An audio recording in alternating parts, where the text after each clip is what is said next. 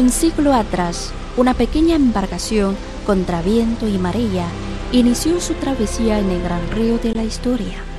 Transcurridos 100 años, visitamos los sitios históricos para revivir los tiempos que ha atravesado el barco y entramos en los museos en busca de las perlas de las memorias gloriosas, esparcidas a lo largo del último siglo.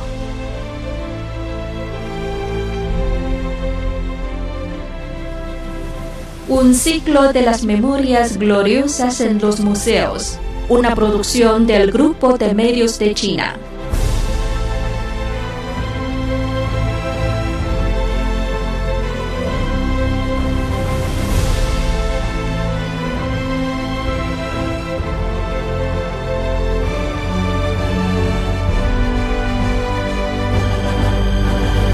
Hola amigos, soy Leticia Shuai.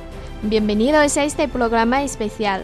Hoy seguiremos descubriendo los sucesos detrás de las reliquias históricas junto con Wang Guanzhong, profesor y tutor de doctorado de la Facultad de Filosofía Marxista de la Universidad Normal de la capital, también miembro de la Sociedad de Ciencias Políticas y la Administración Pública de Beijing y de la Sociedad de Historia del Partido Comunista de China, PCCH, de Beijing. En el primer episodio hicimos un recorrido por la historia del PCCH desde su establecimiento hasta las vísperas de la liberación de toda China. Hoy continuamos con las historias de la fundación y el desarrollo de la nueva China. Episodio 2.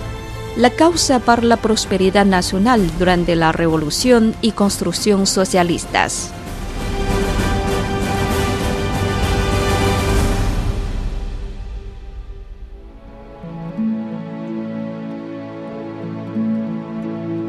Arranquemos el viaje de hoy también desde un barco, pero diferente del barco rojo que mencionamos en el primer episodio del programa. El barco de hoy también jugó un papel importante en la historia. Ting, guía del Museo Conmemorativo Revolucionario de Xiangshan, presenta. Este es un barco pesquero de madera de la década de 1940. En la foto junto al barco podemos ver la imagen de una chica delgada con largas trenzas. A su izquierda estaba su padre, quien llevaba un bebé en los brazos. Una humilde embarcación como esta era prácticamente todo lo que tenían las familias pesqueras en aquel entonces. Remando con fuerza, la chica condujo el bote para llevar a los soldados del Ejército Popular de Liberación al otro lado del río Yangtze. Por eso decimos que el Partido Comunista de China triunfó en la batalla de cruzar el río y liberó Nanjing gracias a miles de botes y los remos en manos de los pescadores comunes.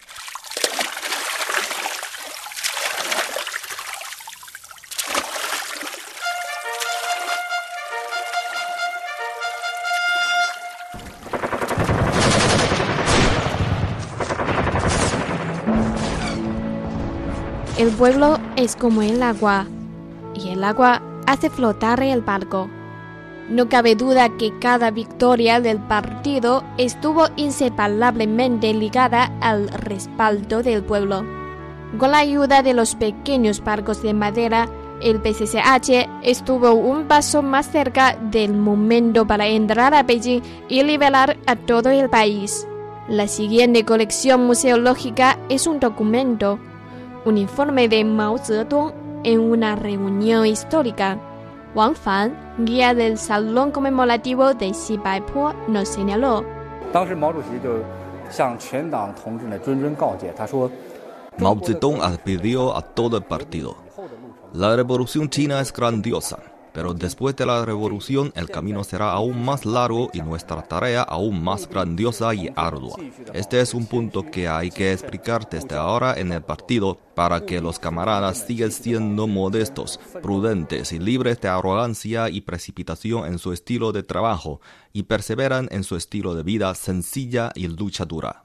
Gracias al señor Wang Fan por la presentación y seguimos profundizando nuestros conocimientos durante la reunión con el profesor Wang.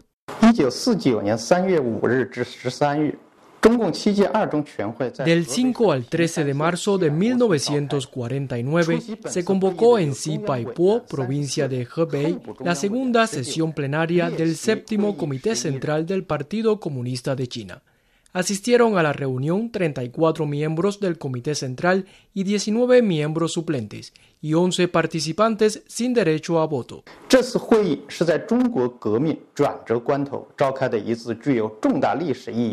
Fue una reunión de gran importancia histórica celebrada en un punto de inflexión de la Revolución China.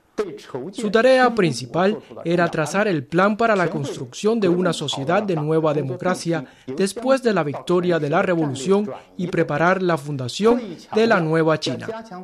La sesión plenaria se centró en temas relacionados con el cambio estratégico de la prioridad laboral del partido desde las zonas rurales a las ciudades. Mao Zedong en la reunión hizo hincapié en la necesidad de fortalecer la construcción ideológica del partido, resumido en los dos deberes que nos acaba de explicar el guía. Podemos decir que esto constituye el núcleo del espíritu de Xi Paipo.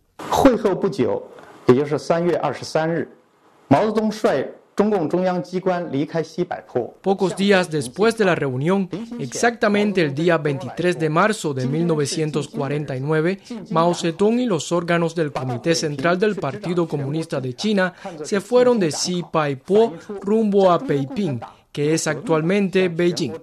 Antes de partir, Mao Zedong le dijo a Zhou Enlai, Hoy es el día de entrar en Peiping, donde acudiremos a un gran examen.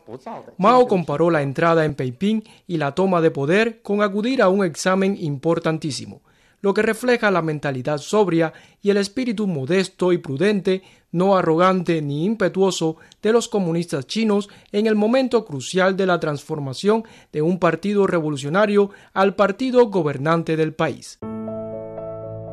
Aunque la victoria estaba al alcance de la mano, los miembros del PSH nunca relajaron la autodisciplina. Entonces, ¿cuáles fueron los resultados del gran examen? El primero de octubre de 1949, desde la puerta de Tiananmen, Mao Zedong proclamó solemnemente a todo el mundo la fundación de la República Popular China.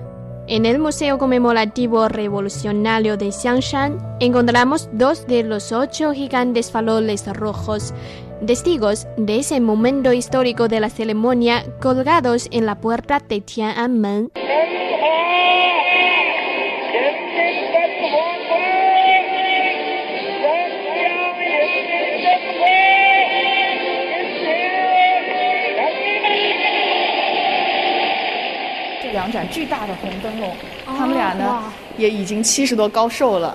Estos dos faroles gigantes. tienen más de 70 años. Son testigos de la ceremonia de la fundación de la República Popular China porque estaban colgados en la puerta de Tiananmen en ese momento. Se elaboraron con la artesanía de farol de palacio. Los artesanos hicieron todo lo posible para agrandarlos hasta un tamaño extraordinariamente grande. Tiene alrededor de 2,3 metros de altura, 8 metros de circunferencia y pesa unos 80 kilos. Por las grietas podemos ver que las armaduras están hechas de bambú.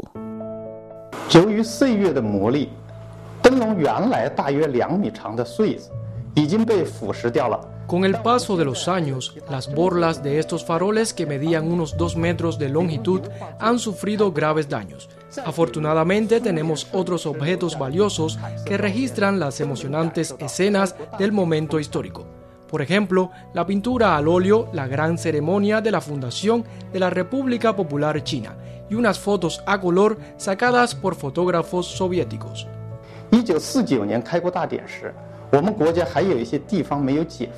En el momento en que se celebró la ceremonia de fundación de la República Popular China en 1949, algunos lugares de nuestro país aún no habían sido liberados. Por eso, la fuerza principal del Ejército Popular de Liberación aún tenía misiones de batalla.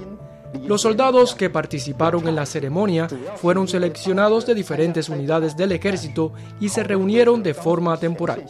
El desfile militar no lucía tan ordenado como los de hoy en día, y la razón consiste en que un gran número de los soldados participantes en la ceremonia acababan de retirarse de los frentes de batalla sin tiempo alguno para llevar a cabo algún ensayo.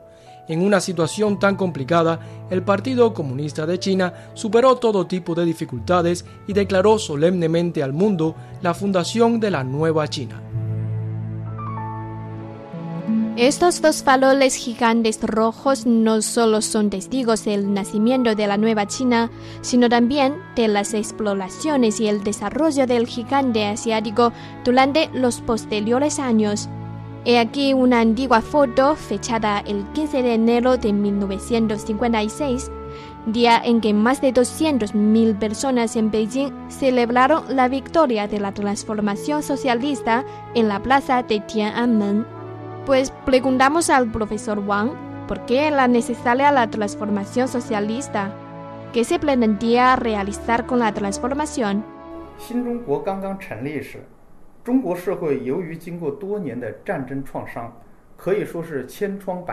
Los años de guerra dejaron a la nueva China una sociedad plagada de heridas y llagas en los primeros años de su fundación la economía nacional derrumbada, la hiperinflación, la obstrucción del tráfico, el grave desempleo y las pésimas condiciones de vida de la población. Pero en los siguientes años el Partido Comunista de China lideró al pueblo chino para seguir cumpliendo la revolución democrática, lanzando unas batallas sin pólvora como la batalla del dólar de plata chino para estabilizar las finanzas y los precios y la batalla contra la especulación en el arroz y algodón la economía nacional venía recuperándose poco a poco y se sentó la base para los posteriores planes de construcción económica.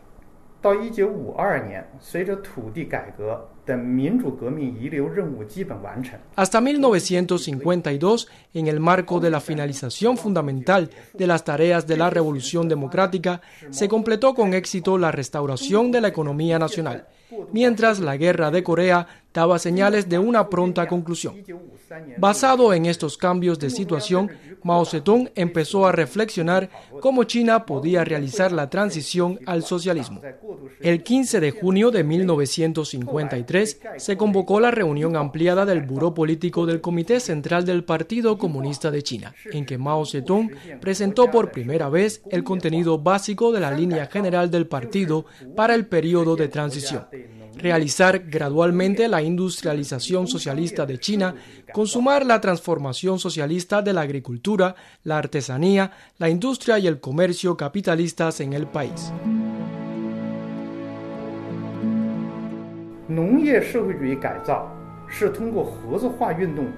La transformación socialista de la agricultura se logró a través del movimiento cooperativo.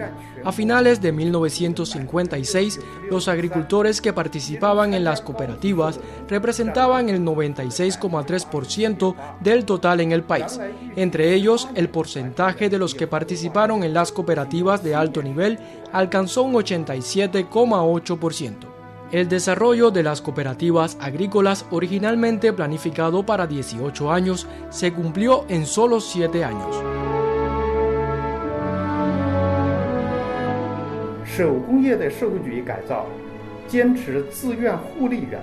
En la transformación socialista de la industria artesanal, bajo los principios de beneficio mutuo y de voluntad, el número de los participantes en las cooperativas representó el 91,7% del total de los artesanos a finales de 1956.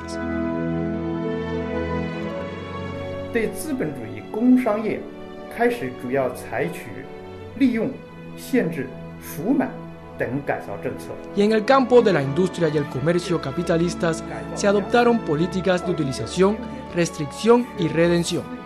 Desde noviembre de 1955 se aceleró el proceso de la transformación y a finales de 1956 el 99% del sector industrial y el 82,2% del comercial se incorporaron a las operaciones de asociación público-privada y del comercio cooperativo respectivamente.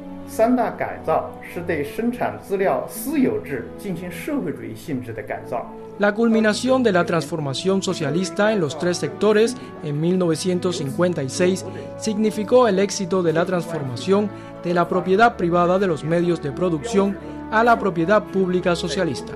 Como resultado, la estructura económica y las relaciones de clases en China experimentaron cambios fundamentales, marcando el establecimiento oficial del sistema socialista en el país